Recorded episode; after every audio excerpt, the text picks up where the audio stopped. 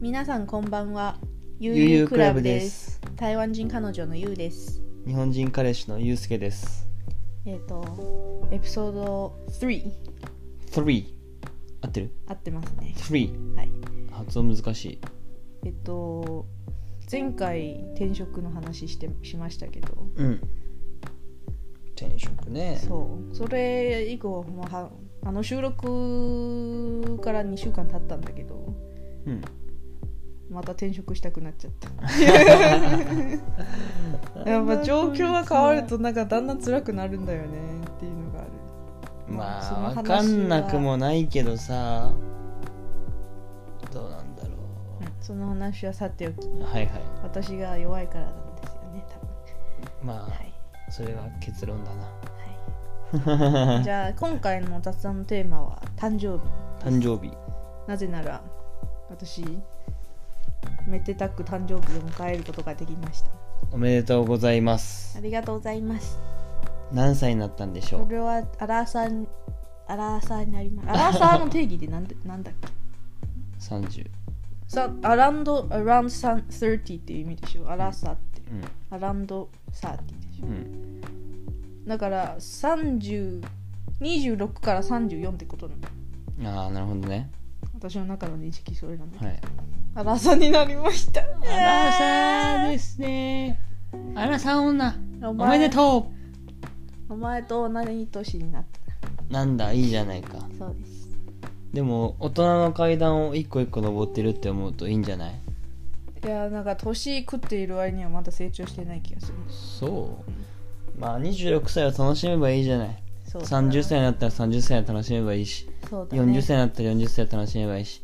おじいちゃんおばあちゃんになったらまた、そのね、おじいちゃんおばあちゃんの楽しみ方があるから。うん、僕はいつなもんかそこう考えてます年齢にとわとらわととわとらわれない人になりたいよねそうだね。アラサになりましたじゃなくて30歳でも好きなことやっててなんか目がキラキラしてる感じうんが、うんうんうんそうだねなんかおじさんとかでもめっちゃおしゃれなおじさんとかいるやんうん、そういうおじさんやりたくないでもおばあちゃんだったらめっちゃおばあちゃんで可愛らしいなんだあのおばあちゃん超可愛いって言われるようなおばあちゃんだったらいいやんうん他人はどう思うのかあんまり気にしないなでもそういう風に見られるおばあちゃんって実際楽しんでたりとかするやん、まあゲートボールしたりとかそうだねゲートボーそ,、ルれはちょっと年齢いきす ぎか 心ですよ心ですが若さを保てばいいんですよそうですよ年齢を楽しんでる感じするわいいな男ってやっぱり年齢食っていく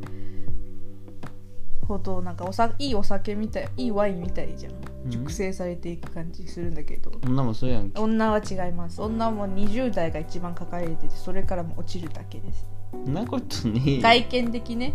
だから外30代にな30代以降もぶりっ子な子どう思 うそういう話よまあねいるけどさ いるけどさ結構いるよ20代ぶりっ子好感度高いなんまあまあ可愛い30代まだぶりうーんって感じ40代一体ってなるこの間60歳でめっちゃぶりっ子の人いたうわお客さんで まあこの人が10代20代の時はモテてたんだろうな、まあ、ちょっと可愛らしいお,お、おばあさんおばあちゃんおばあちゃんおお姉さんお姉さんなの60歳ってなんて言うんだろー60歳はうお母さんおばあさんおばあさん 違うかまあでもめっちゃ可愛らしいなんかすごいうんなんつうんだろうわかるかな若い時モテてたうんそうなんでそう動く何そのしゃがみ方みたいあな くねくねするみたいな わからんでもないけどでもめっちゃ可愛かったよそのおばあちゃん、えーうん染みついてんだろうね誕生日の話に戻るとそうだそうだそうだ誕生日をお祝ってくれてありがとうございますありがとうなんと東京タワー行きましたおう伝統的だな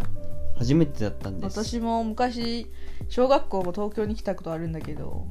あまり記憶に残ってないうん でも絶対東京だ行ったと思ってたのずっと、うんうんうんでもお母さんに聞いたら「行ってないよ」って言って「え行ったことないんだ」ってなったから私も初めて日本人なのに東京タワーに行ったことないっていうでも東京タワ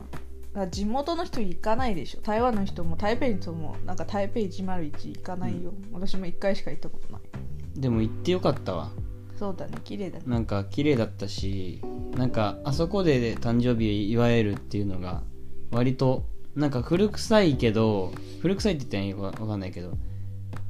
なんかスカイツリーじゃなくてあえて東京タワーで祝えたっていうのは俺なんか逆に良かったかも自分で良かったって思ってどうなどうなんなんでだって私も良かったと思いますよお客さんもいなかったしそ割れとは平日だからなんじゃない割となんつったうまい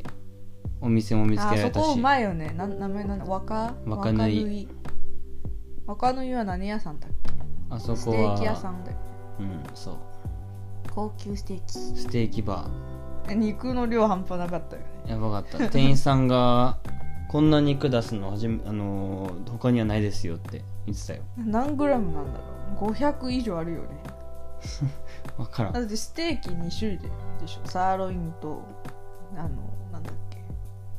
フィフィフィレフィレフィレうんあとあれなんだっけ羊のやつ羊あれかなんだっけララあーラムえーラムチョップそうラムチョップうん 多いわ でもうまうまかったなご飯ラムチョップご飯う美ま味しかかっったたなご飯ご飯ご飯ご飯食いたかったあご飯に合うあもうそんな店でご飯食う人いねえよご飯をちゃんと頼もうかなと思っちゃったご飯ねえよでもラムチョップって硬いイメージかなと思ってたけど結構柔らかくてねえなんさかプロの仕上がりだよピンクピンクだったね美しかったね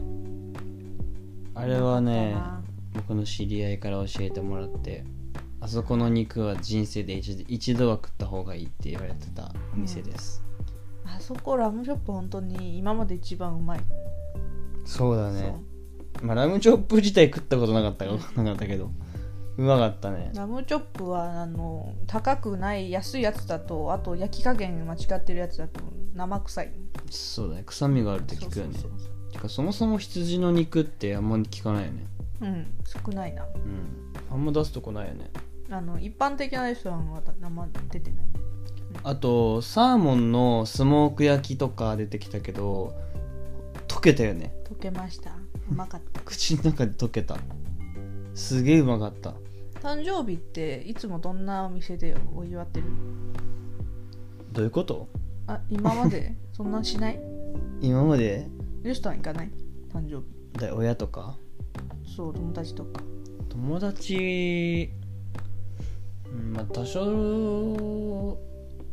まあでもそう高級レストランとかは行かないよね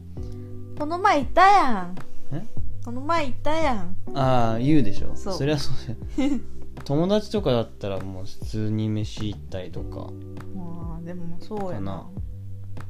私も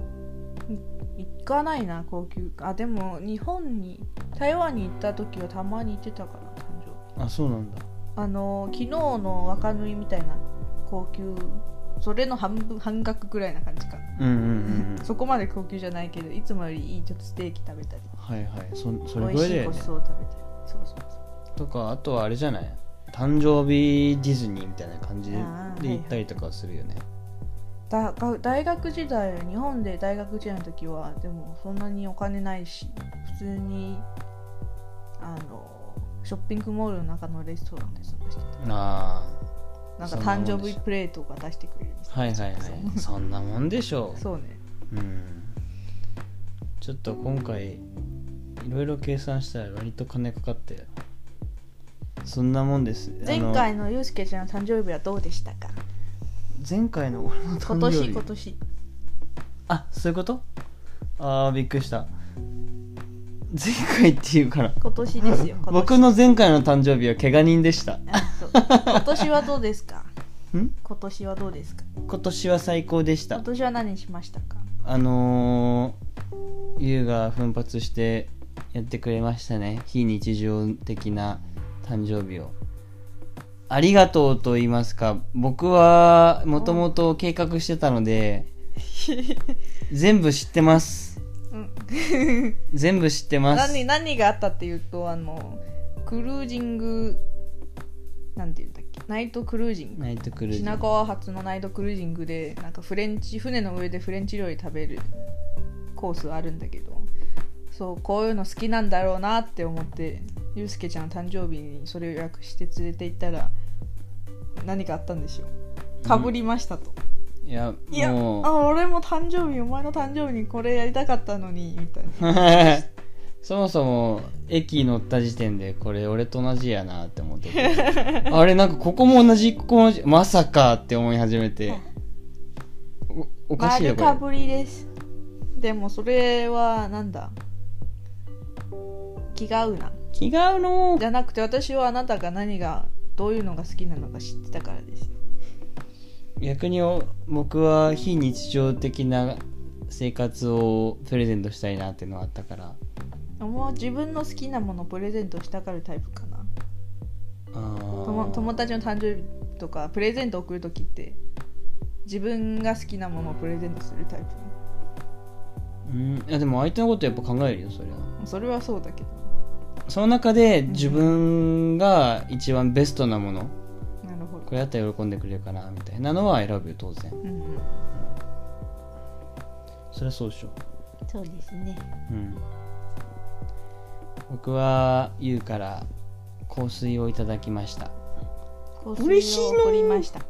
い嬉しい香水は普段使うものですからね香水は私はあんま使わないものですからでもさ誕生日プレゼントで割とさ普段買わないものをプレゼントししてもらうって僕の中では嬉しいめちゃめちゃ嬉し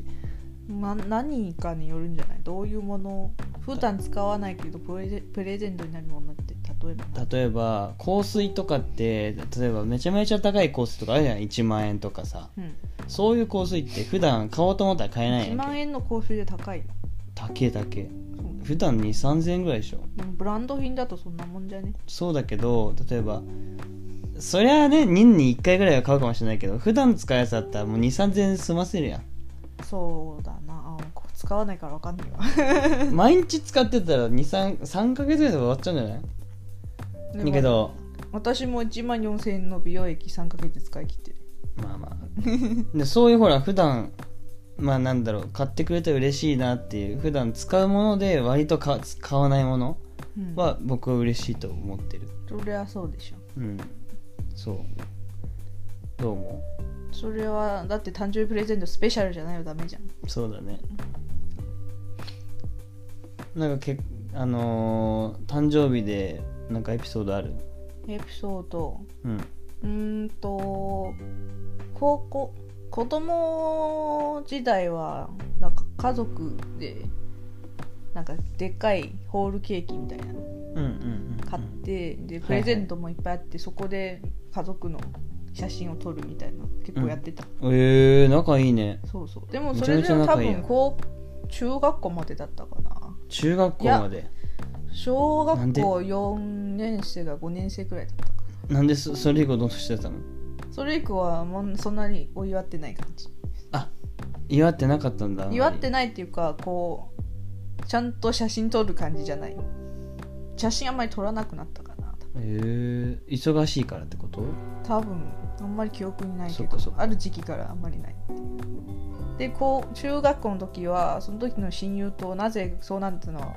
ちょっと覚えてないんだけどドッキリ大会みたいなのやってたあなたの誕生日親友 A の誕生日の時に私と親友 B がドッキリ仕掛ける、はい、はい、で親友 B の誕生日の時にこの私と親友 A がドッキリを仕掛けいいじゃんいいじ ゃんるで私の誕生日の時にドッキリ仕掛けるドッキリし合ったんだ、そうえー、面白そ親うだ友ね A の誕生日の時確かその時は1階私は1階に住んでて地下室ある家だったうんで地下室まで呼んでゴキ偽物のゴキブリを投げたっていう超つまんないドッキリをしたなんだよそれ そもそもゴキブリつかめないだろうん偽ダメや物だしダメなんで私の誕生日の時にあのなんか変なプレゼントをもらったんだよね、うんアフアフロのカツラうんであの口引きであの当たりを引いた人はそれをカツラを使って、えっと、ケーキ屋さんに行ってケーキを取りに行く、うん罰ゲーム私 私は当たったんだけど「いや!」って言って 他の人がカツラをかぶって行ったんだよ ねなん だよでそれの多分写真とか動画も残って るあのカツラはもう多分実家にあるそういうことやってたあじとゃあうんゆうの実家に戻ったらそのカツラをかぶってもらおう かいいよ思い出のカツラ で高校時代はなぜかなんか他の同級生の間にも流行ってたんだよねあの誕生日の時にあのホイップクリームみたいの投げ合うはいはいはいはいはいはいあでるでもね一時期的や流行っててそれ洗うのめんどくさくなったからその後はなんかシェービングパウダーみたいなやつを使ってた、あれは洗いやすいしいい香りするしっていう いいこと満載やそうでも先生に怒られるんだよねやっぱやっぱ りなんじゃこりゃーっつってなんでそういうの流行ってたんだろうね面白いからじゃパイ投げみたいな感じやなお面白いからじゃない面白い単純にでもほん本人はうれし嬉しい のよくわからんネタにされて嬉しいじゃない、まあね面白いなんかそう主役になったってそいそううそ仕掛けた人たちもその着替えとかも用意してくれるしんだからなんだろういじめられたっていうわけじゃないじゃんこうそうそうそうの人のためにみんなが考えていじってあげたっていうかこう主役になるためになんかこうねういん、じだからそういう悪ふざけみたいなの好きなんでしうょ、んそうだね、誕生日パイ投げみたいな感じうだからん、 それですよやってたやったことないけどそうねやったことねえわないへないわえつまんないなんだよ 楽しいつまんないよ投げるのが楽しい僕は誕生日の日いつも恒例な行事があって何親からあんまりこうプレゼントっていうプレゼントあんまりなかったんだけどその外食はいつも連れてってもらって誕生日の時にで生もの食えないんだけど寿司好きでほう寿司に行くのがあ昔生もの食べない食べれなかったでえっとコーンが好きだったのよ寿司屋のそのコーンを食いに行くの えー、だ安けくど済ませていいなでもさ学生だからさあの結構食うんだよねうんで毎回さコーン10皿とか頼めててさ今なんか5皿ずつだっけわかんないけど、10皿とか頼めてで10皿とか頼むともうレーンに乗っかんないから店員さんがお盆を持ってくんだよへえ毎回僕はコーンをお盆でもらって食ってた僕のテーブルの前にはコーンがいつでも20歳ぐらいそあれったで満足してそれで満足してたいいね、まあのコーンをとにかく食いまくるっていう いつまで続いたのそれ、いつまでうん、でも中学高校ぐらいまでかなへえ高校3年生までは生もの食えなかったからケーキ食べないケーキも食うよほそうちゃんとろうそくもつけて暗くして誕生日の歌歌うやるやるやる あ歌は歌わないけどうちの誕生日は一応そんな感じでやるろうそく立てて、まあ、そこそこなんか、まあ、5本か6本ぐらい並べてふってやるそのケーキをうんうんうん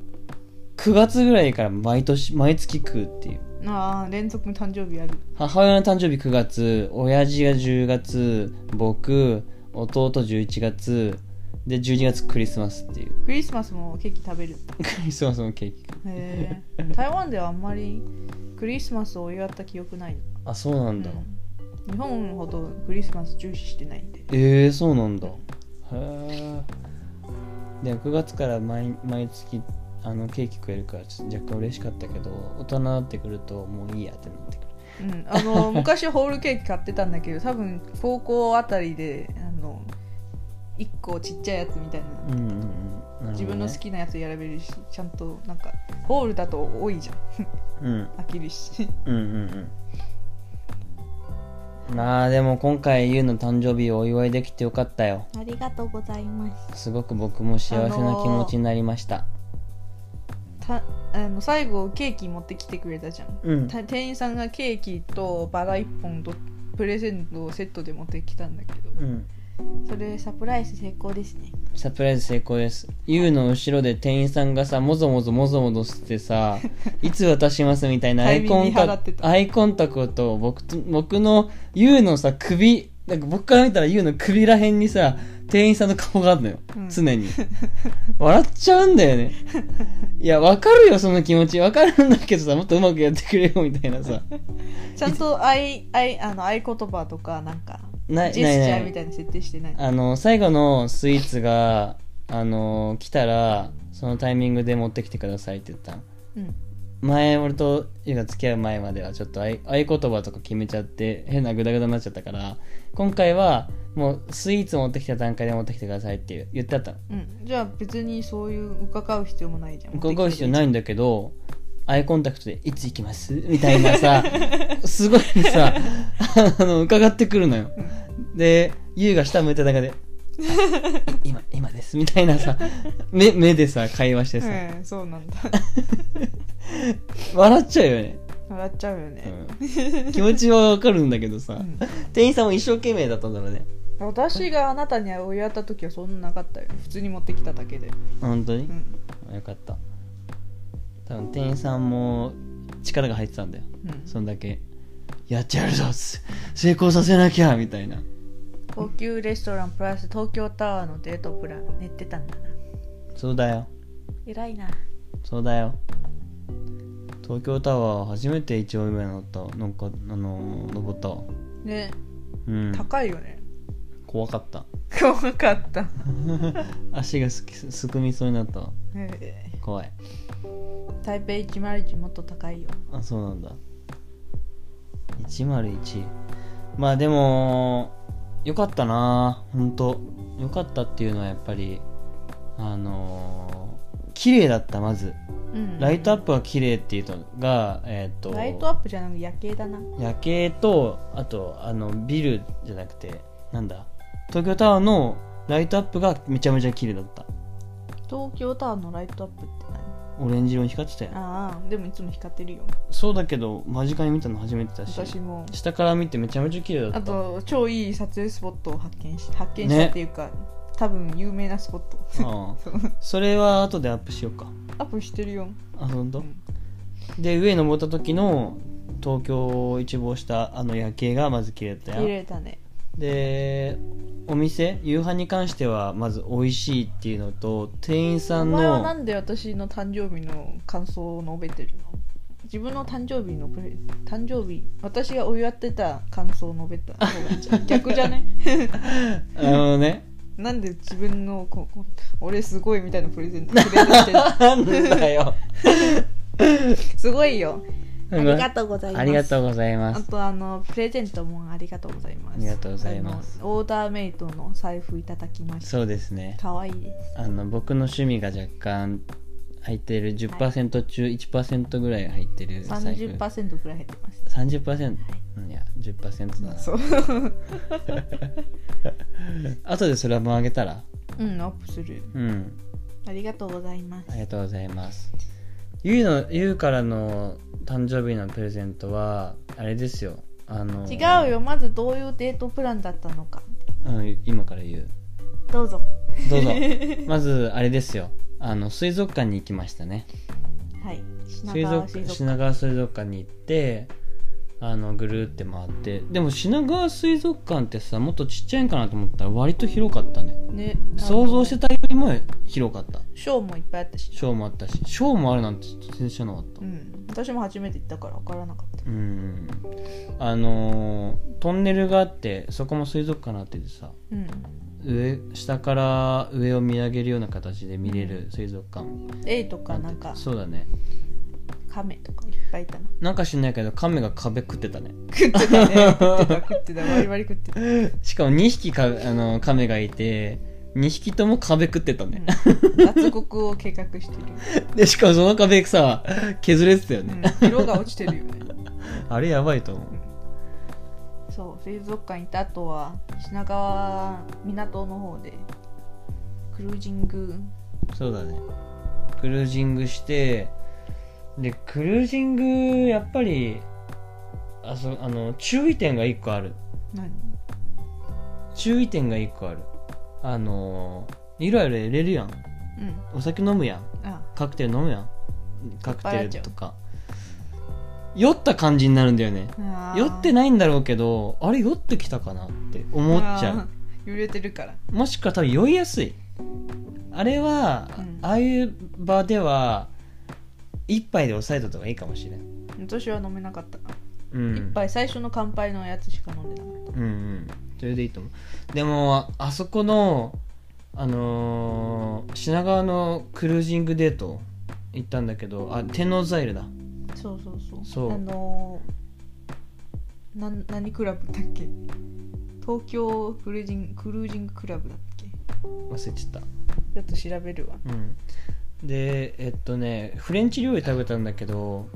フレンチ料理のあれですなんだっけフォアグラのムースだっけフォアグラの茶碗蒸し、はいザ・クルーズクラブ東京でしたあそうだ、あれは超うまかった、はい香りがもう濃厚でなんか和風と洋風が見事に融合した一そう品だねでした、うんうんうんうんあれはもう食いたいって思ってもうんあんまり食えないよね、そうね多分そこしか食えないでも、うんクルージング以外あの店もあるから店で食べれるあそうだねそううそうそうんうんあの出港する前のなんだろう待合室の隣がバーみたいになってていや普通にバーレストランと待合室があって、うんあのレストランでご飯食った後にクルージングクルージングとお酒だけ、うんうん、うん、もしくはクルージングで船の上でフレンチコース食べるとどっちかみたいな感じで、なるほどねそうそうまあ若干雨降ってたんだけどめちゃめちゃ綺麗だったよねそうあのレインボーブリーチとか羽田空港まで行ってうんうんうんうんめちゃめちゃ良かったですはい、私はあの個人的に面白いのが他にその船の大きさ的にはそんなにないから6組お客さんいたじゃん、うんで他の人どんな人なのか観察するのが好きそうで右側にいたなんか美男美女いたじゃん、はいはいはい実業家の男性と、うん綺麗なスペック高い女性いたうじんゃ、うんんその人たちは付き合ってないと思います でも肉体関係はあるかもしれないなんで やそういうなんでそう思うのそういう感じです しかもあの人たちだけ私たちを違うコースだったよ違うものが出てたよ嘘そう、そうなのうん、なんでだから特注がなんかこれ食えないとかそういうのじゃないへえそうなんだそう私はよく見てたで左の人たちは私たちと同じ感じで、そうだね若いカップルうんうんそううんそうキャピキャピキャピキャピ系のキャピキャピじゃそんなにキャピキャピじゃないサラリーマン後ろの人の方がもっとキャピキャピな人い本た あのなんかテンション高めな年も高めな女性あ同あいた男ね性いたねいみたたいねなんか付き合いたてな感じそのうそうそうわかるわかるわかるあとなんかしおしとやかな静かな夫婦、うん老うんう老ん夫婦老夫婦でもないけど4050代の夫う婦、んじゃあそうなりたいのうんもう一組なんだっけ忘れちゃったな言ったら僕は全然興味なかった私はめっちゃ気になって たどういう人が来てるんだろうっていう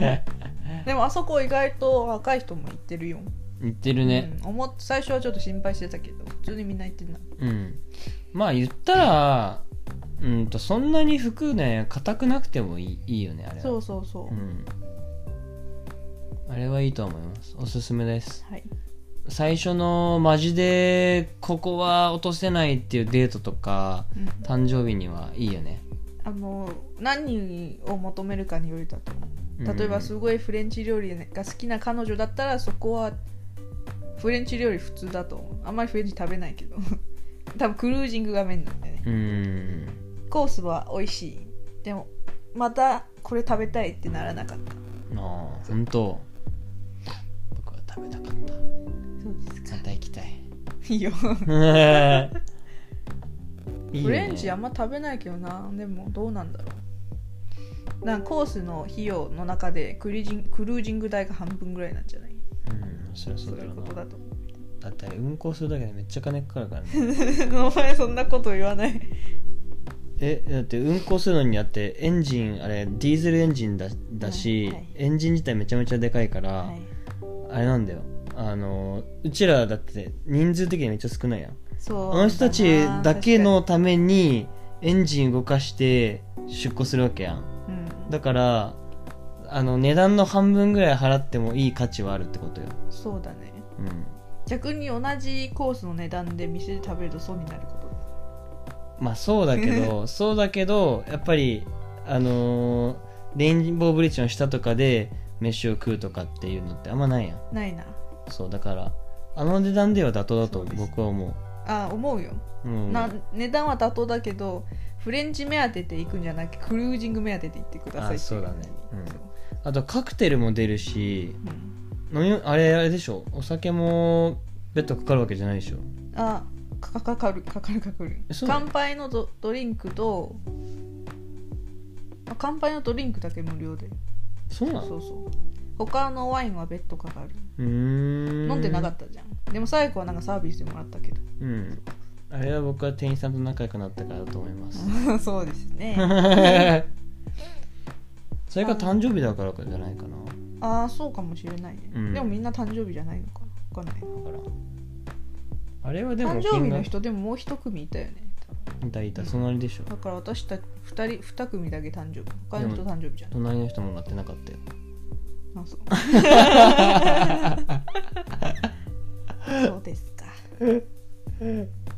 やっぱりちょっと口が達者だといいですねいいこともありますねいいですねうんはい誕生日他に面白いエピソードってありますなんで結僕構は 僕は誕生日面白いエピソードは今2つ言いました言うとかぶったこと もう1個は誕生日で必ず寿司寿司屋に行ってコーンだけ食うことですはいまま、こいつ毎年毎年10月な なるとうんコーンだけ食いに来るなみたいな店員さんも今年もあいつがやってき コーンの在庫をコーンの在庫を確保しないとみたいな毎年だけこの日だけコンの消費量が高いコーンだけ食ってたよほんとうんうん今でも誕生日になると寿司食いたくなるな親の誕生日とかは言わない親の誕生日かまあ祝わないことないけどちょっといいレストランに連れて行くぐらいかうんな、私は子供の時にお母さんに結構凝った誕生日のイベントを比較したんですうん、うん、あのトレジャーハンティングみたいなええだからあの私普通に学校行くじゃん、うんで朝学校出る前にあのメモとか残すああはいはいはいでそのメモに例えば、えっと私とママが先週一緒に遊びに行った時の写真うんの裏を見てみたいなうんでその写真を見つけて裏にもう一個メモあってそのメモが付きの場所を書いてるうんで2人の間しか知らない思い出とか出来事とかはいはいはいを書いて例えば月はママが一番好きな本を見てって言って、うんじゃあ好きな本を見に行ってそこに月のメモがあるで、うん最後は全部謎を解けたらプレゼントにたたどり着くうん多分どっかの絵本で見たことあるよねそれ最近流行ってない分からん、どうなんでしょうはい、でも面白いよねそれねそういうのもありました、うんいいですね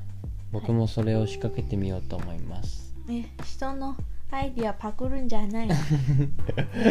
お前らもともとクルージングは企画しててあなたにパクられたんですパクってないよ知らないよ計画してある知らなんてかっ知らない知らなかった知ら ないパクられた知らないはい以上本当困ったからねもう付き合って数ヶ月経ったらもう考えててゆうの誕生日11月か1月に付き合い始めて11月やんうんよしこれマジでやってやろうっつってもうその時に予約したら「いや早すぎますって」みたいな「せめて1ヶ月前にしてください」みたいな感じでさ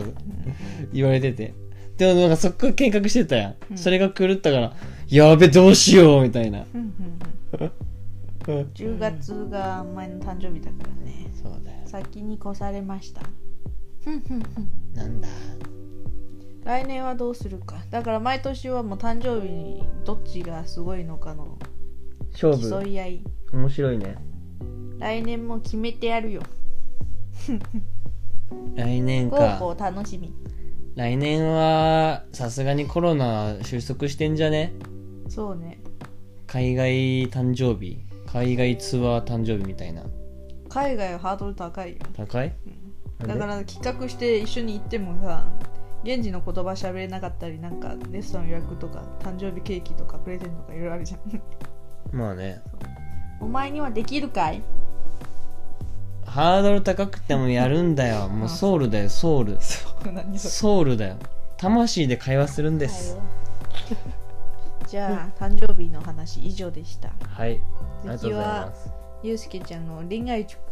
のコー恋ナ愛ー塾に移しますはい前回はあれですよねえっと相違点の話だったよねああ共通点ではなくて相違点を探せそうなぜならその会話ってみんな共通点を探すことに集中して割と話がギクシャクしちゃうことがあるじゃないうん例えばバスケ好きですか好きじゃないですあそうですかみたいな僕はこういう選手が好きなんですけどみたいなギクシャクしがちだけどあの共通点じゃなくて相違点を探すと意外と会話はうんあの盛り上がりやすいですよって話だよねそうですねうんそして今回は相違点を探すにあたって質問していくそうですねヒアリングになりますヒアリング質問力じゃなくて質問力も一緒やヒアリングと質問力って一緒な一緒違うののわかんないヒアリングだって聞くっていう意味じゃんうん傾聴力じゃないの質問力一緒や一緒傾聴力質問力違いますいやうるせえなどっちも一 緒やまあ質問力の話ですはいはい質問力ですねはい、まあえっ、と意外となんだろう会話の、まあ、生命線とも言われているらしいんだけど質問力ってうん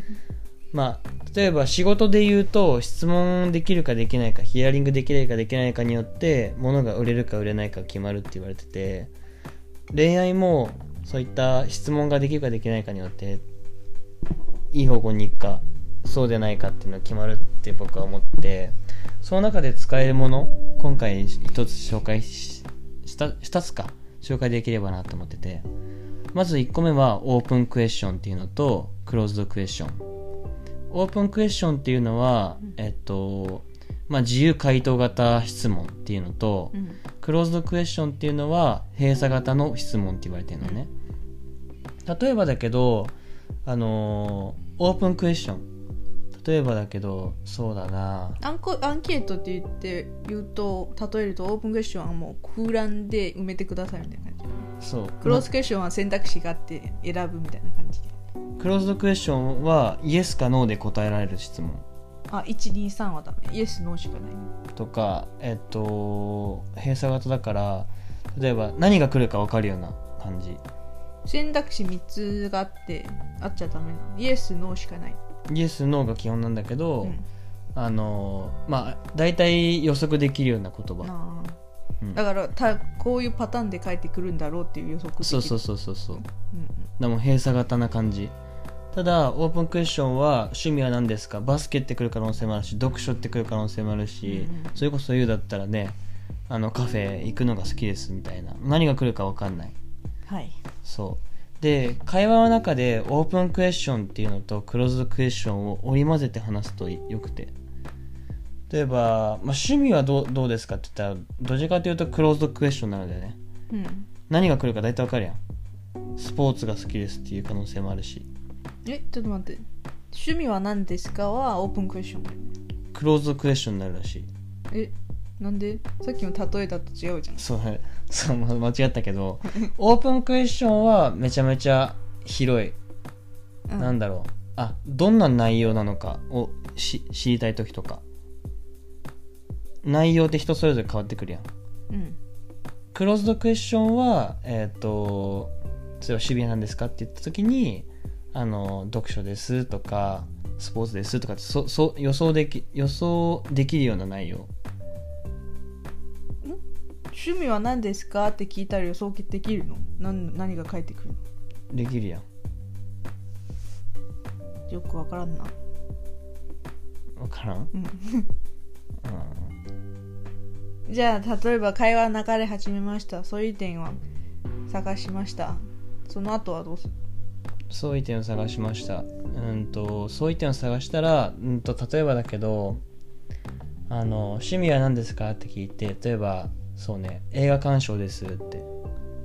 で映画鑑賞であそこでもちょっとあの同調するのねあ映画鑑賞なんですかっていうあの、同じ言葉を言ううんミラーリングって言うんだけど、ミラーリングしてあ映画鑑賞なんですかでえーっとクローズドクエスチョン映画鑑賞だとしたら、うん、どんなジャンルが好きですか例えばホラーですとかさヒューマンドラマですとかって大体来るやんうん大体なんか予想できるじゃんいくつかパターン選ばれるやん 5, パターンぐらいうんアクションなのかそれともホラーなのか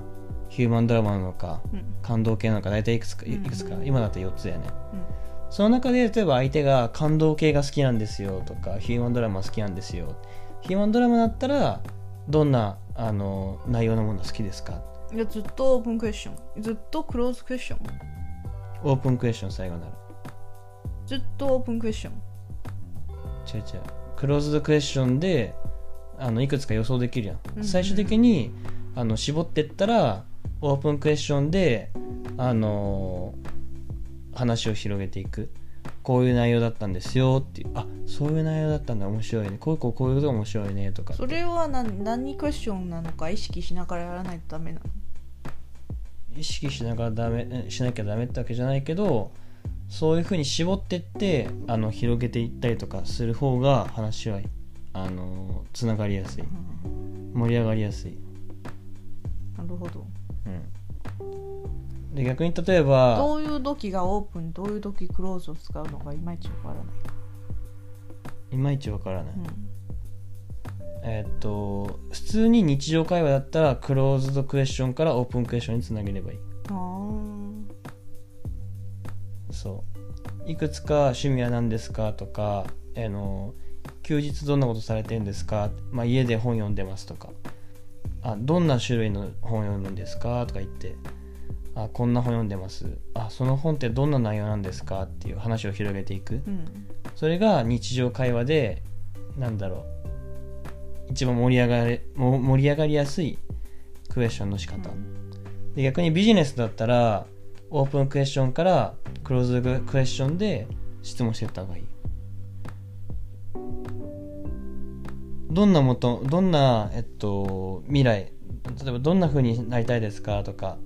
なんだろうあのコンサルとかだったらうん僕はこんな風になりたいですとかって意外と予測できないやんうんうん、経営者になりたいのか分かんないしこういうビジあの力をつけたいのか分かんないしそれに対してどんどんどんどん絞っていって最終的に商談であの買ってほしいからっていうのもあってイエス取りをするんだけど「はい」って言わせるためにクローズドクエスチョンで絞っていく、うんうん、選択肢がいついくつかある中でどんどんどんどん絞っていだってから会う例えば打ち合わせして設定するときは会うか会わないかじゃなくて明日会うか明後日会うかみたいな感じだよねそうそうそう、で最終的には明日の午前か午後かっていうのをどんどんどんどん絞っていく、うんはいはいうんイメージは例えばアポ取るんだったら、えっと、今週か来週だったらどっちがよろしいですかっていうクこのオープンクエスチョンでいつ来るかわからないやんうんオープンクエスチョンで来週だったら来あ来週なんですねそしたら来週だったら来週の前半か後半だとどっちなのがよろしいですか前半ですねあ前半ですかそしたら月か水ですかねつってじゃあ月か水の中でどちらがよろしいですか月曜日かなみたいなどんどんどんどんクローズドクエスチョンに絞っていくうんなるほどで月曜だったら午前か午後午後かだったらどちらの方があのごゆっくりされてますかとかどちらの方がご都合よろしいですかって言って午後午後かなみたいな、あじゃあ午後だったら僕ちょうど14時頃空いてたので14時頃とかどうですかとか言ってどんどんどんクローズにしてでどうですって最終最終的に詰めていく、うんなるほどうん、で相手も選択してるから意外と逃げづらいっていうなんかビジネスの考え方はわかるんだけど恋愛とかこう対人普通のコミュニケーションだと例えばさっきの話だと最後までになるとこの小説どういう内容ですかみたいなオープンクエスチョンじゃんうんこういう内容でしたって言って反応しづらくない全然興味ない回答来たらどうすんの あそうなんだってなるじゃん私は下手だからそうなるのかなそこを広げなきゃ広げられない時もあるじゃないのうーんそういった場合にはとりあえず同調する例えば、えっと感動系でここが感動したんですよ、あそこが感動したんだなんで感動したのとか聞いてもいいし、あうん、あなんとなくわかるけど私には難しいかな難しい多分僕の説明がダメだったわそうなん でもあのビジネスの考え方はわかる恋愛とかこう対人普通のコミュニケーションの応用はちょっと難しいか難しいな、うん結構僕は使えるかなって思ってたんだけど、ただ普通ちょっに自然に使ってる感じかな、うん特に意識してない気ちょがっとす今回はダメでしたる そんなことないすいよません オープンとクローズですねオはープンとクローズですはいい以上恋愛塾でした次のコーナーまだ前回は YOU のなんだっけカフェめくりについて語りましたけどはい今回はちょっとコーナーのテーマを変えてはい YOU の最近気になるニュースはいコーナーです、おおはい、最近気になるニュースは昨日かな昨日のニュース、う、うん、 11月18日のニュースほうほうほあこの今回の収録は11月20放送だから、う、うん、 11月18今週のえーっと金曜日か水ん水曜日の夜中のニュースうん、えっと有人宇宙ビジネス、うスん、ペース X が打ち上げ成功したほうであの日本の宇宙飛行士野口さんが乗ってうんうるんうんニュースです、スペース X ってあれだよねテスラの社長さんイーロンマスあクのイーロン・マスクの会社だよねここには書いてないんで詳しく知らないけどうんこう新型有人宇宙船のクルードラゴンクルークドルラゴンードラゴン打ち上げが成功しクルたードラでゴン民間が開発した有人宇宙船として初めての正式正式運用ですほなので今後ビジネス向けとかなんか民間人宇宙飛行士じゃない人も宇宙に行ける感じになるんうですすごいねそうでも宇宙で行くっていうのはあの今回の打ち上げはなんか月とかなんかすごい遠いところ行くんじゃなくて、うんあの ISS っていうところなんでうん ISS の ISS 日本語はなんだっけ国際宇宙ステーションうんインターナショナルスペースステーシうョン、んうん ISS ねうんに行くだけかの例えると地球が例えばバスケットボールだとしたら、はいこう手でバスケットボール持ってる時のうん爪先あたりにある、うんはい ISS はへだから地球に近いんだよねどっちかっていうと、あえの大気圏のもうすぐそそ外側にあうる、んなるそほどこねでずっと動いてる感じへえそこに行くためにそのクルードラゴンを乗ったってことそうそうクルードラゴンで打ち明けてそこに行ってあの、うん対決して今は ISS に滞在してるうーんあそうなんだ ISS たまに見れるよなんか動いてる星がたまにあるじゃん、それ ISS あそうなんだ普通に NASA とかのウェブページで登録したらなんかいついつ自分の上空に来るのか知らせてくれるへ面白いでえすアプリでアプアプリメールメーメールルでで来るはあれは一時期的にハマったことあるたまに見に行ったなんか動いてるあれあそこ人乗ってるわすげえなって思うへえそうそうそうすごいね星に見えるわ星星だよ星か星が動普いてる通に見てたら星に見えるわそうそれに今ノックチさんとか他の宇宙飛行士がう行んってて、うん野口さんって聞いたことあるなノックチさんはあの前言ってたあのアリの話をした人うんアリ の話今アリの話をす るなんで人間が宇宙に行くっていう話うんいいんじゃないなんかアリノクシさんのなんか私は漫画で見たんだけどな、 うんなるほどねそう一次元のアリがあって、うん一次元のアリは一つの線であの前と後ろしか進めない、うんだから一次元のアリうんでもその上に石を置いてたら一次元のアリにとって世界の終わりなんだようんもう進めない、進めないなでるほどもね二次元のアリがそれで二次元のアリが出てくるのうん二次元のアリは前後と左右に行けるからじゃあはい石をこう外外側から回っていったら新しいとこ行けるじゃんだか うんら新世界に行けるうんでもそういうアリたちの前にもし壁が出てきたらどうなんだよ壁から出てきたらそういけな壁いがな出てきたらもう世界の終わりだから、うんでもそのそこで三次元のアリが出てくるうんな上ま上に登る壁の、はいだから直線で上まで行く三次元ありが出てきたとそう世界の新しい世界に行けるわけですうんそれが何か言いたいっていうと違う視点で立ってみると解決方法が見つけ出すかもしれないなるほどだね、から人間が宇宙に行くっていうのき野口さんが言ってました宇宙に行く行くのが解決方法なのかどうかわからんけど、うんその考え方はいいですよって話でしそょうそう違う視点で物事を見ると新しいものが見えるかもしれないし解決方法も見つけるかもしれない、なるほどねそう いいこと聞いたわ本当かよ いいこと聞いたよ2回目じ ゃん前も聞いたって、今回はその紹介っていうのもあったんでうん、でじゃあちょっとクルードラゴンの話に戻るとうんえーっとね何人乗せるんだっけえーっと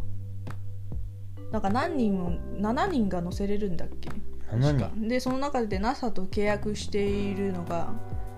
4隻だから残りの3隻は民間人乗って打ち明けできるんだよねへえそう NASA のそれあですかスペース X の機体で NASA と契約しているってことそうそうそうあのあー打ち明けとかも多分 NASA と絡んでるしなるほど宇ね宙あの ISS はあの各国の施設なんだけど、うん多分いろいろあるじゃん、うんそこら辺の、うんうんそう民間民間です民間の人が乗っていったってこと民間の人は乗ってる席を3席うんうんで今回は民間の人行ってない今回は宇宙飛行士しか行ってないいや3席空いてましたとそうそうそうぬいぐるみもぬいぐるみでも乗せてたのかなあれでしょ物質物質を載せてたんじゃ ないで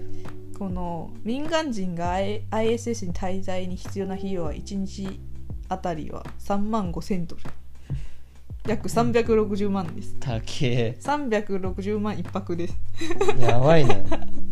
360万あって何するそっうてだ から民間人って言っても一般人じゃねえわ ZOZO タウンの社長とかじゃないで打ち明けねクルードラゴンの打ち明けは、えっと打ち明け費用は1人約5500万ドルだってええ570億でございます570億あ57億だ間違った57億日本円でってこと日本円ですねやばいねだからあの片道から往復57億で1泊365万ですかかりすぎでしょ桁が違いすぎで分からん わでもその中でトム・クルーズが映画の撮影で ISS 行きたいって言ってるから、うんなんか席予約してるらしいトム・クルーズはいけるでしょだからでもね3人しか3席しかないじゃんだかうらんトム・クルーズと撮影スタッフとヒロインかな 3人無理やんけそう面白いよねなんなら2人ともカメラマンで終わるんじゃないのまあヒロインを撮るとき2人ともカメラマ ントム・クルーズもカメカメラマン2人ともカメラマンや以上私が気になる ISS あとクルードラゴン、うんスペース X の打ち明けのうんニュースでした、はいはいいや ISS も面白いので興味ある方はぜひ NASA の ウェブサイトを見てみてくださあい動いている星を見れますーそうだねはい動いてるしねはい見てみたいの綺麗です 以上えっとエピソード3でしたエピソード3でしたおやすみなさいありがとおやすみなさいありがとうございますうございます